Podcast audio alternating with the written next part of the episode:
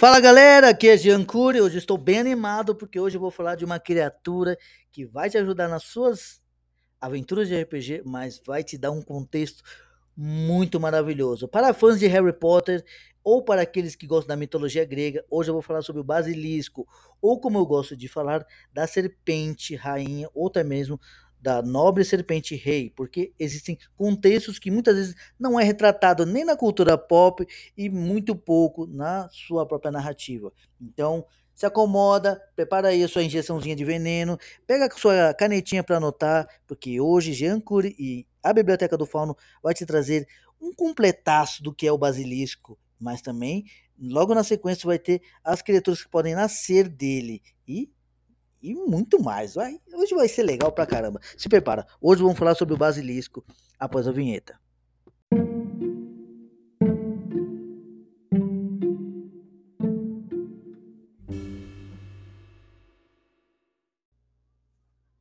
Não só de Harry Potter, basilisco também é muito utilizado, mas também na mitologia grega, romana e principalmente na até cultura persa e indiana, o basilisco tem as suas vertentes por outros nomes, que são meio complicados de falar nesses tipos de países de origem. Mas o mais comum é basilisco porque vem de uma forma de tipo algo que é grandioso e ao mesmo tempo venenoso dizem as origens desse tipo de nome de criatura.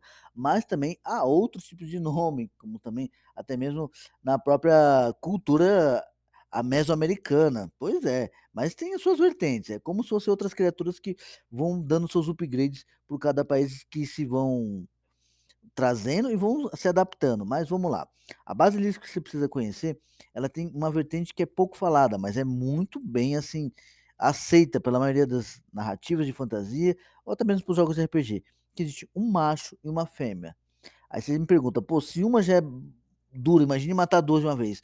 Aí tem um porém, elas são tão territorialistas e tão é, assim, individualistas como criaturas soberanas, que eles somente se veem uma ou duas vezes na sua existência, que é o bastante para criar uma ninhada ah, aterrorizante. Mas tem outra coisa pior ainda. O basilisco, ele é um tipo de criatura que ele se adapta ao que ele se alimenta. Então, assim, se ele vai comendo muito animais selvagens, ela vai tendo meio que um instinto selvagem, mas um pouco mais vantajoso sobre o instinto predatório.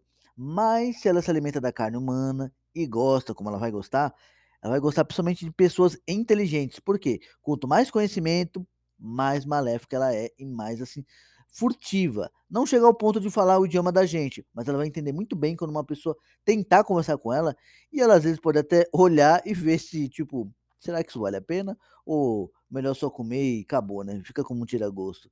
Pois é, meus amigos. Além de ser poderosa, tem um veneno que se iguala a muitos outros tipos de criaturas mitológicas, como hidra, até mesmo dragões, e principalmente animais peçonhentos como escorpiões, ou até mesmo lacraias, assim, gigantes a peçonha dela é quase como se fosse uma coisa que mata em segundos, ou até pode matar de um dia para o outro. Ou, como você quiser, até mesmo inventar aqueles sete dias que talvez a pessoa possa encontrar a forma de cura. Porém, a única cura eu vou dizer mais para frente, que é de uma outra criatura muito, muito poderosa, e principalmente mitológica e da fantasia. Mas vamos com calma. Vamos, vamos falar agora, depois da vinheta, as distinções do macho e da fêmea, como eu entendi e descobri pelas minhas pesquisas, mas como também você pode adaptar tanto para os seus jogos de RPG e principalmente como o nosso podcast pega em intuito para a sua narrativa de como você pode utilizar isso como uma aventura épica, porque meu, por mais que ela não pareça, ela pode às vezes até mesmo chegar ao tamanho de um dragão, assim, adulto, sem asas, que já é o bastante, porque imagina o que, que ela não faz estando num vilarejo ou até mesmo numa debaixo de um castelo de um reino que achava que ali era o lar deles e não, era só o ninho da basilisco fêmea ou macho. Após o evento, vamos falar um pouco do aspecto dela.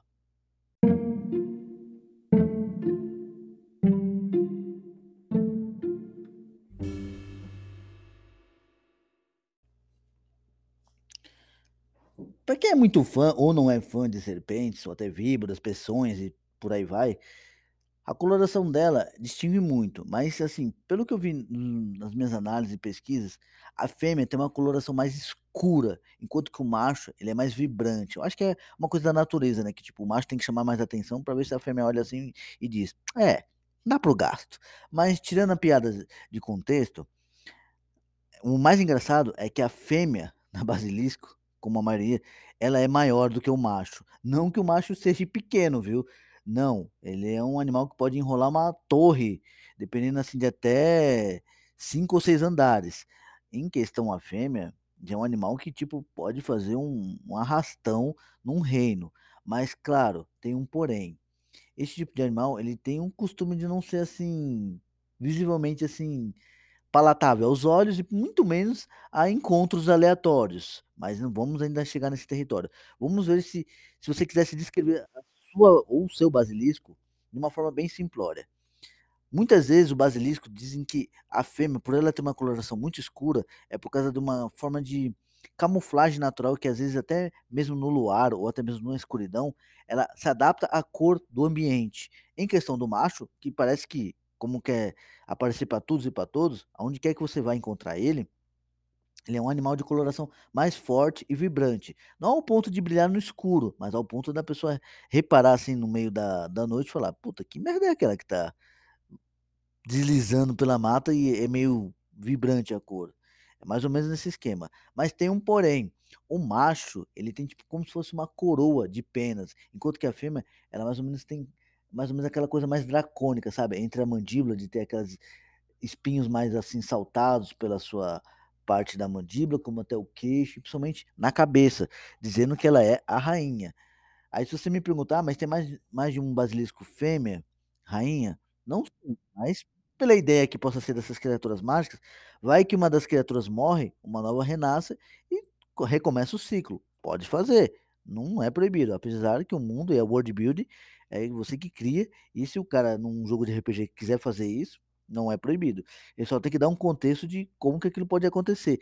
E não é tão assim rápido, porque por mais que um basilisco seja vencido, ainda tem um porém da peçonha e principalmente outros critérios que eu vou falar agora, que são as suas qualidades naturais, após a vinheta.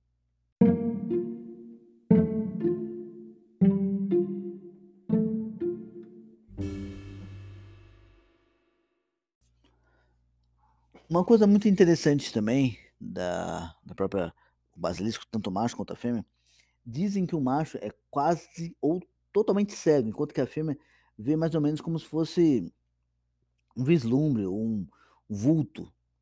Muitos livros descrevem vários tipos de formas, mas o que eu acho legal é que se esses animais tivessem pelo menos esse ponto fraco, como a cegueira mesmo, ela vai como toda serpente, ela vai pelo cheiro através da língua bifurcada. Por quê? É mais sinistro, né, de você parar para ver. Puta, como é que um animal cego desse jeito pode ser tão, assim, poderoso?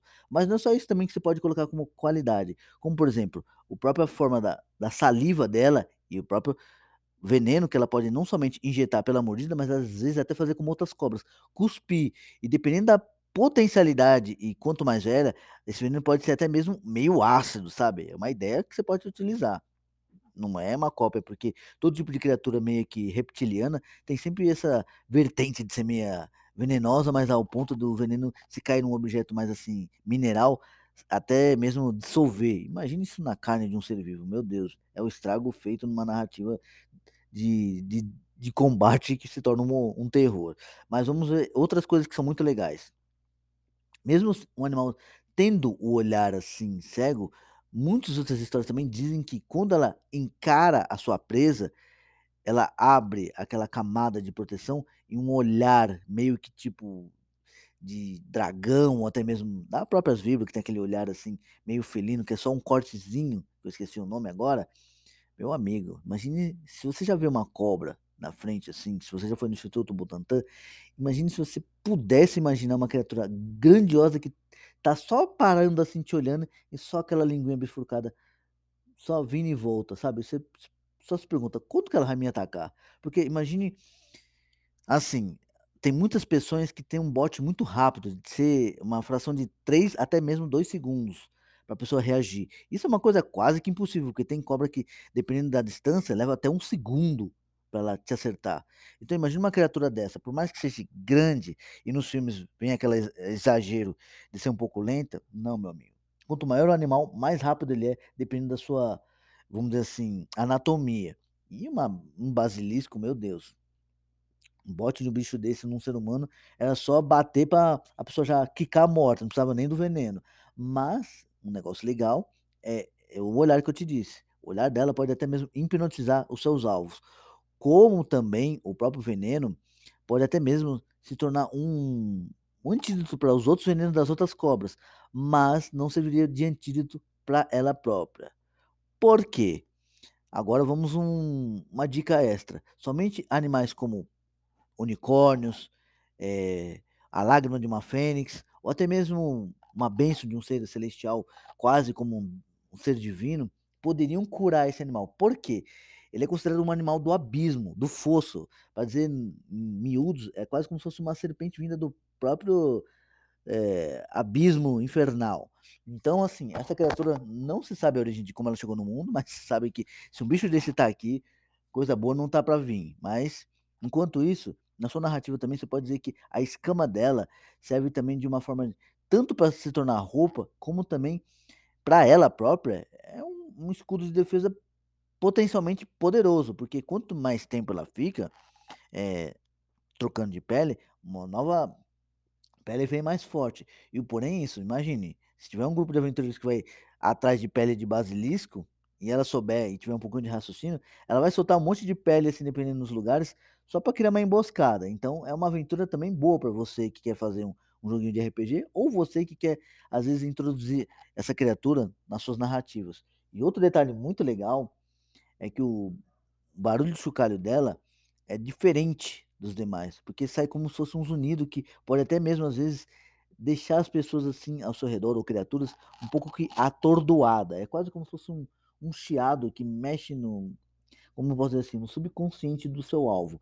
E é um perigo, viu? Porque um animal desse, tendo sua vantagem por tamanho e ainda deixando o seu alvo meio ludibriado, é bem complicado. E também tem a camuflagem, como eu te disse, a fêmea ela tem uma cor mais escura, mas ela se adapta muito a ambientes escuros também, através como se fosse um camaleão. Ao contrário do macho, que acho que para a própria natureza não tem esse porém de se camuflar. Mas também a cor, às vezes, pode até mesmo assim chamar uma atenção para admiradores, ou até mesmo pessoas que têm medo do tipo da criatura, porque por mais que o macho seja menor, não é menor em comparações aos seres que vão enfrentar ela.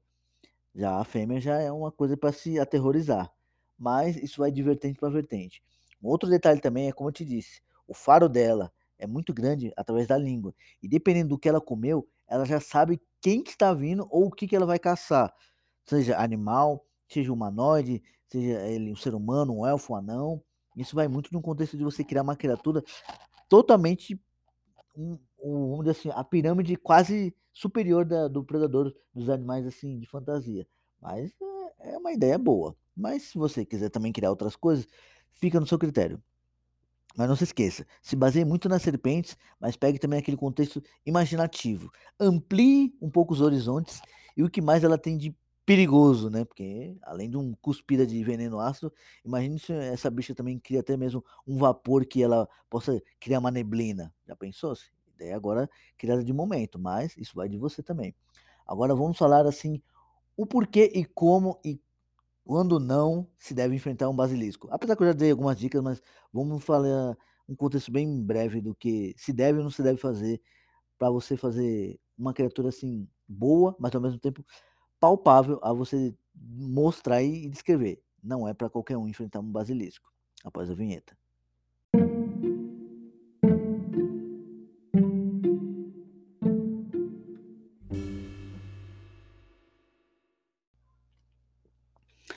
Agora vem aquele porém, né? Mas, Jean, mas como que eu faço para poder colocar isso numa aventura de RPG se eu sou um narrador iniciante? Calma, meu jovem gafanhoto. É bem simples e prático. Se você já viu ou leu sobre isso, esse podcast pode te dar um resumo bem básico. Você pode começar, às vezes, por a criatura ser mais conhecida como um mito, mas é um mito que faça o grupo de aventureiros que você vai narrar ir atrás desse mito e reconhecer a sua veracidade, porque, querendo ou não, essa criatura também ela pode hibernar por tanto tempo, às vezes pela quantidade de alimentos que ela comeu. E muitas vezes é o tempo que ela precisa, às vezes, também para procurar ou até mesmo chamar a atenção de um macho para ir acasalar e você sabe, né? Depois devorar ele, né? Depois da ninhada nascer outro macho. Porque a rainha tem um contexto muito legal que às vezes ela é tão soberana que ela prefere ser a única da espécie sobre todas as demais serpentes, que até mesmo devora o macho depois da, da, da alegria e da frustração dele de ser virado alimento, né? Até lembra um pouco louva a Deus, mas é coisa de espécies mesmo. Mas é uma ideia muito legal que eu li isso numa em, história in, indiana, não vou lembrar o nome, porque faz muito tempo isso daí, e foi até um contexto baseado num, num filme, Xing Ling, que era conhecido como Serpente de Fogo. E eu, a tradução do livro era quase isso. Mas, tirando isso de contexto, para não tirar o foco, para você que quer escrever agora, para suas histórias, seu conto, seja o seu romance, ou até mesmo uma situação que vá fazer somente um, uma história única, um livro único, você pode escrever também que essa criatura já foi um, um ser que seja, às vezes, agraciado por um reino rival, e de repente essa criatura, às vezes, até foi se perdendo no controle, porque foi, como eu te disse, elas podem ter sido alimentadas por carne dos inimigos, e muitas vezes esses inimigos, algum deles vinha com toda a sua, é, como se diz assim, interpretação sobre o próprio inimigo, que um dia até mesmo ela podia temer aqueles que ela, assim, julgava cuidar dele, né? Porque, querendo ou não, ela ganha a malícia do ser humano de qualquer outra criatura, ou até mesmo o instinto de sobrevivência do que ela se alimenta.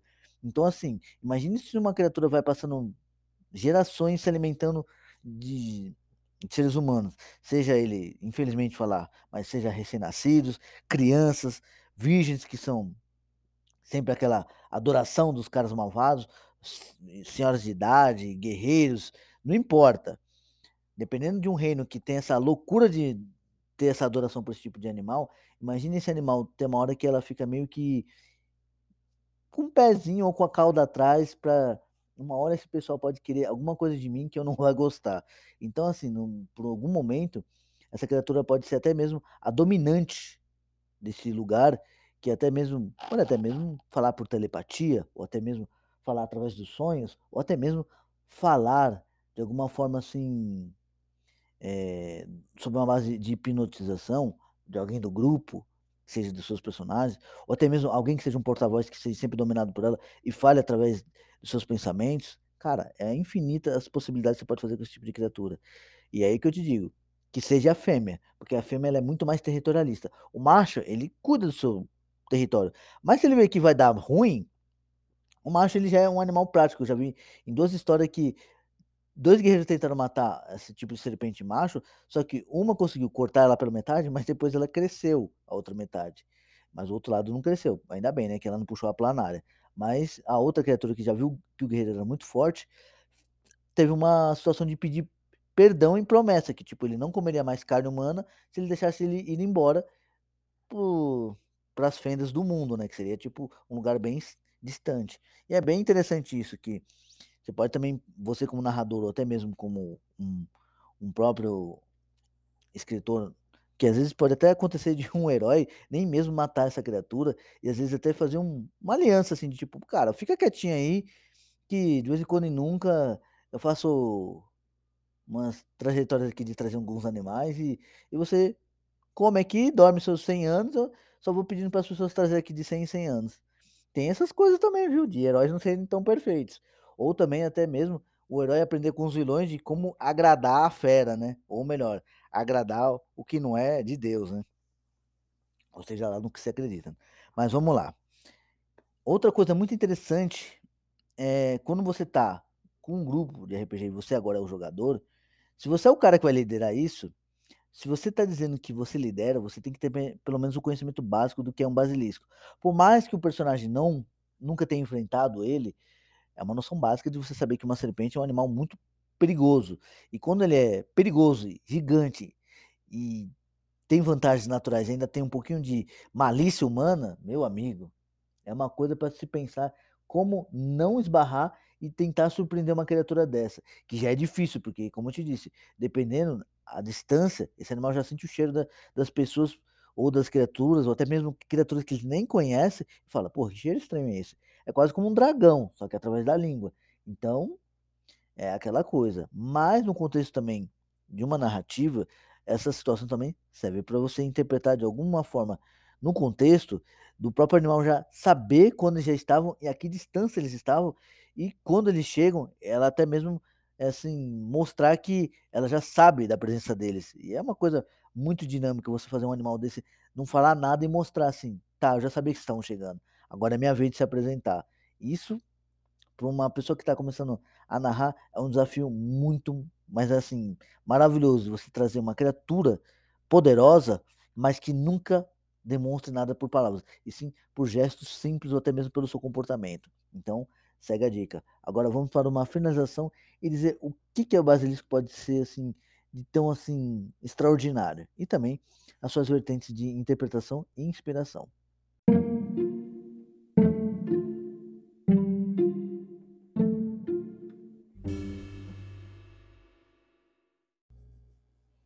Eu vou dar umas dicas extras para escritor, já que o foco é bem mais aqui na nossa narrativa de podcast. Uma coisa muito legal para o seu world building é colocar a origem dessa criatura e por que que ela existe. Pode ser um contexto meio que divino, assim, no meu contexto, eu vou dar um spoiler da minha obra. Basilisco, ele nasceu praticamente do confronto do primeiro divindade com a primeira, vamos dizer assim, entidade maligna, que através do seu sangue nasceu o basilisco. Mas também você pode colocar que ela saiu das vísceras de alguma divindade, ou até mesmo das vísceras da terra, quando o sangue de um ser maligno tentou destruir o mundo e por aí vai.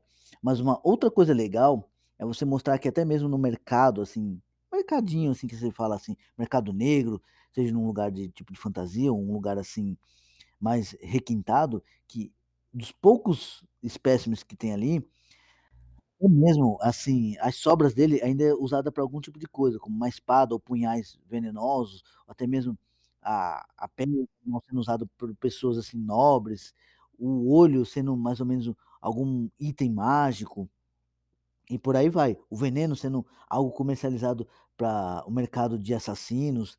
Meu, as ideias são infinitas, então é somente você que já jogou RPG pôr a mão na massa para você escrever. Mas se você não nunca jogou RPG, não tem problema. Se você é um escritor, isso não vai e, ser um empecilho para você, mas seria um puta de um upgrade, pelo menos assim, criativo. Não tô dizendo que você tem que jogar para você ser um escritor de fantasia. Não. Eu não tô cagando regras e não sou dono da verdade. Mas assim, ajuda pra caramba. Mas o que mais ajuda é você ter um grupo legal para você aprender ensinar também um pouco que você sabe de alguma forma, mas principalmente você mais absorver e filtrar o que, que é bom e ruim para sua criatividade narrativa. Eu penso assim. Mas um outro contexto também que você pode ver é através de livros, através da própria cultura pop, que possa ser de filmes como Harry Potter e em alguns filmes antigos da Grécia, e principalmente até mesmo animes que contam um pouquinho dessas criaturas, ou até mesmo alguns filmes que você só coloca assim pelo YouTube e coloca lá basilisco. Tem muitas informações interessantes. Nem sempre os primeiros que aparecem na, na busca são bons, mas você pode ir ouvindo cada um deles e também colhendo o que você tem de melhor. Se esse podcast está te ajudando, agora vamos finalizar com um assim, com chave de ouro. Basilisco é praticamente uma criatura que é utilizada e adaptada da própria serpente, mas não é a serpente que a gente conhece muito bem, é a naja. Pois é, um pouquinho de busca, ouvi dizer assim que também que a naja, ela era um tipo de, um, de animal antigamente cultuado e muitas vezes até animais grandiosos que não tem assim achados de fósseis, mas até mesmo assim por pinturas, tanto egípcias como também sumérias e até mesmo de outras é, vertentes civis, é, de civilizações antigas que, meu, cultuavam serpentes como se fosse uma divindade. E se isso foi um contexto para a criação desse tipo de animal, ou até mesmo as civilizações, conforme o tempo vão imigrando para outros lugares e vão readaptando esse tipo de conto, a gente nunca vai saber, porque a gente também não tem como dizer como eles viviam e como eles desapareceram. Só são hipóteses, mas essa é uma hipótese por minha parte.